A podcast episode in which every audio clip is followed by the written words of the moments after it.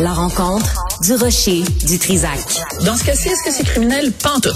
Une dualité qui rassemble les idées. Ben non, tu peux pas dire ça. On rembobine cette affaire-là. Non, non, non, non. Prends soin de toi, là. Oui, Hein, tu me protèges. Je le sais. Compte toi-même. La rencontre du rocher du Trisac. Écoute, Benoît, quand je Ouais. parle. Bon, Sophie, est-ce qu'on a une bonne nouvelle? Euh, je sais pas, c'est comme quelle drôle d'entrée en matière. Non, j'avais une petite surprise pour toi en commençant. Enfin, c'est un clin d'œil. Euh, Est-ce que tu sais ce que c'est ça? Euh, donc, je tiens à la main un joint pré-roulé Hmm? euh, qui est en vente à la SQDC. Et comme je sais qu'on a à peu près le même âge, toi et moi, et qu'on vient de la même génération, peux-tu croire que ce joint-là, c'est un joint Charlebois? J'ai reçu la visite hier de Victor ça, ouais. Charlebois, le fils de Robert. Mhm. Et donc, il a parti une compagnie, Charlebois, où ils font des huiles de CBD, mais des, des joints pré-roulés. Charlebois avec le... Non, j'ai pas le droit. J'ai j'ai me- j'ai renseigné auprès des patrons.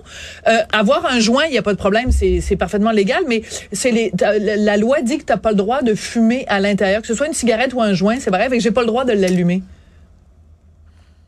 Mais la raison pour laquelle je te parlais de ça, c'est que moi, là, Bon, quand j'avais... attends, on, va, on va mettre de la musique, on va aller dehors, on va l'allumer, On va revenir. on va revenir. On fera ça demain. Mais non, est-ce que c'est pour être C'est un vrai de joint? Mais non, mais... Non, non, mais c'est un vrai joint. Il y a du CBD et du THC. Là. Ah oui, Dans les huiles, il y a seulement du CBD.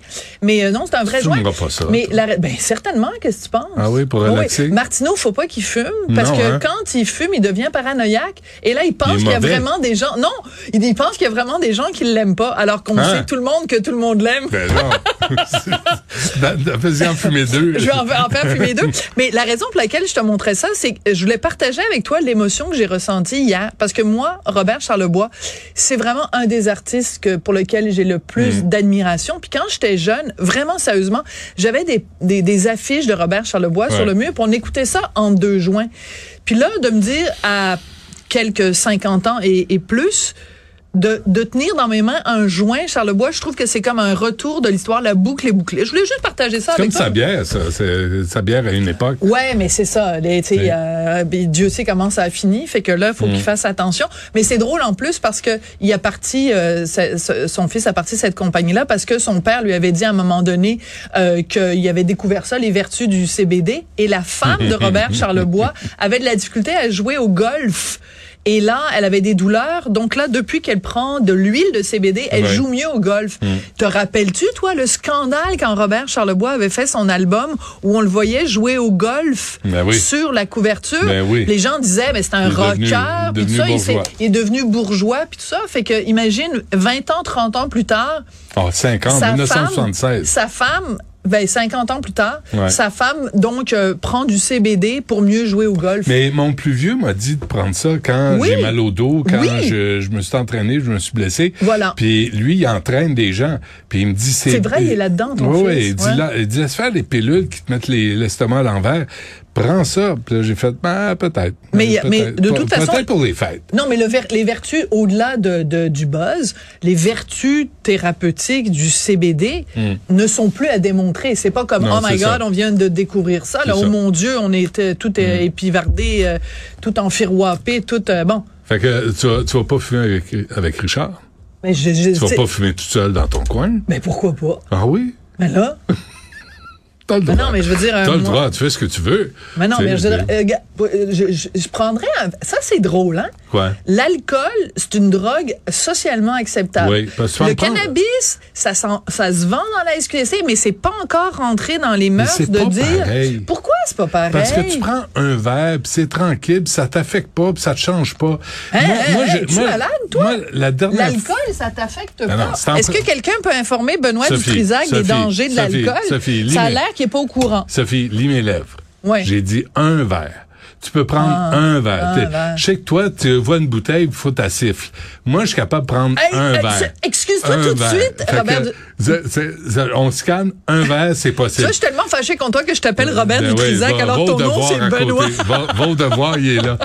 Mais un joint, c'est moi la dernière fois j'ai, moi j'ai toujours haï ça, le pot, le le le, le hash à l'époque parce que t'es- tu- plus toi-même. C'est ça. ça qui est différent. Ouais. La, la, la J'aime différence. pas ben Quoique, je peux dire, il y a une couple de personnes euh, que je nommerai pas.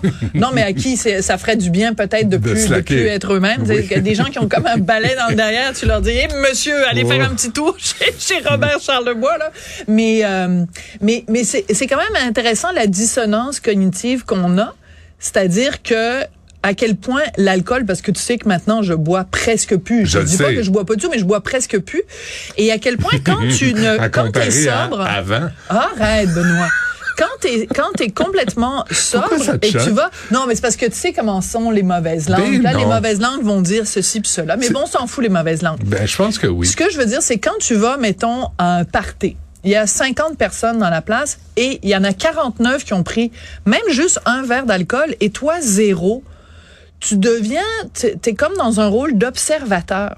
Et tu le sais que t'es pas sur la même Longueur d'onde, que les autres. Mhm. Puis plus la soirée avance, plus cet écart-là, tu le, tu le ressens Tu pars tôt. c'est extrêmement non mais c'est euh, d'un point de vue sociologique d'un Mm. point de vue humain c'est c'est extrêmement intéressant même quand tu reçois des amis à la maison si toi t'es sur le même palier que ben tu, tu, tu ne vois pas qu'ils ont des comportements un peu bizarroïdes Ouais. parce que toi-même tu as ce comportement là Parce que, tu sais, un party, pas d'alcool, là, c'est comme une soirée euh, avec les avec les fermières euh, du lac Saint-Jean. au cercle des fermières c'est ça que tu fais ouais, c'est que ça. t'es condescendant pour les ben fermières oui. Toi, Ben, parce ça prend sait pas un bien, coup. la chose qui t'intéresse dans les fermières c'est l'argent le beurre l'argent du beurre et le hein? Le on le sait le cul de la fermière mais euh, Euh, oui. Mais mais tu sais quoi?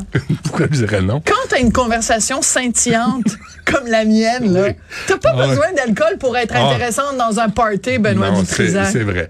Mais ça peut être plus détendu. Euh, finalement, il est Ça- 53 puis on n'a toujours pas parlé de mon sujet. Ben, il te reste deux minutes. Il me reste deux minutes. Alors, Ben, écoute. OK, j'ai une question pour toi. Julien. Lacroix. Oui. Raconte-moi une blague de Julien Lacroix.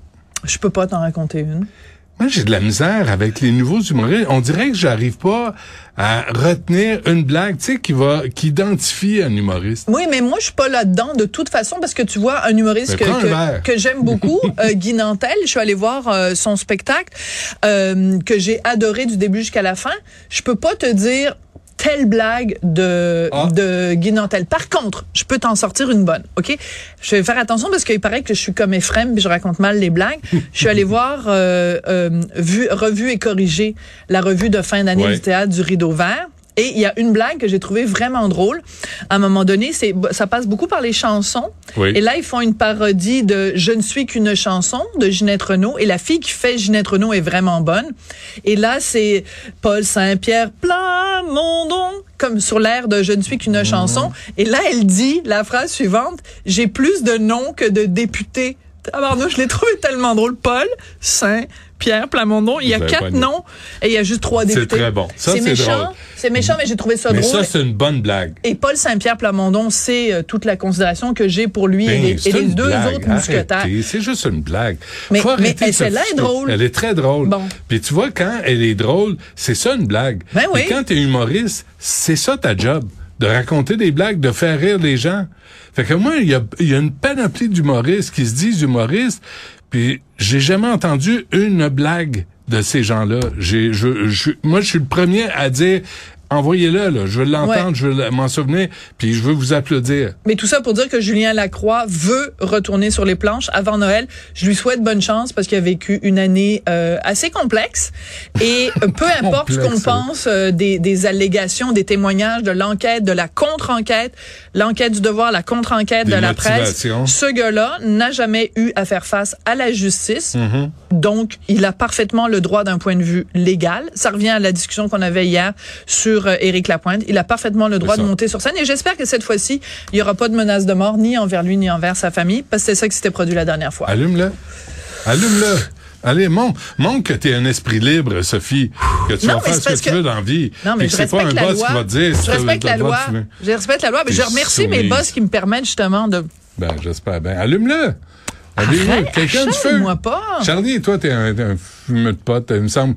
On va me chercher un, un briquet. Elle va, ouais, elle va l'allumer. Non, mais regarde, ils Pour sont là, tous là. Tu sais, des peureux. Regarde cette génération-là. Tous des peureux. Ouais, je te Il n'y a rien à faire. Ouais, Demain, ouais. je l'allume. J'espère bien.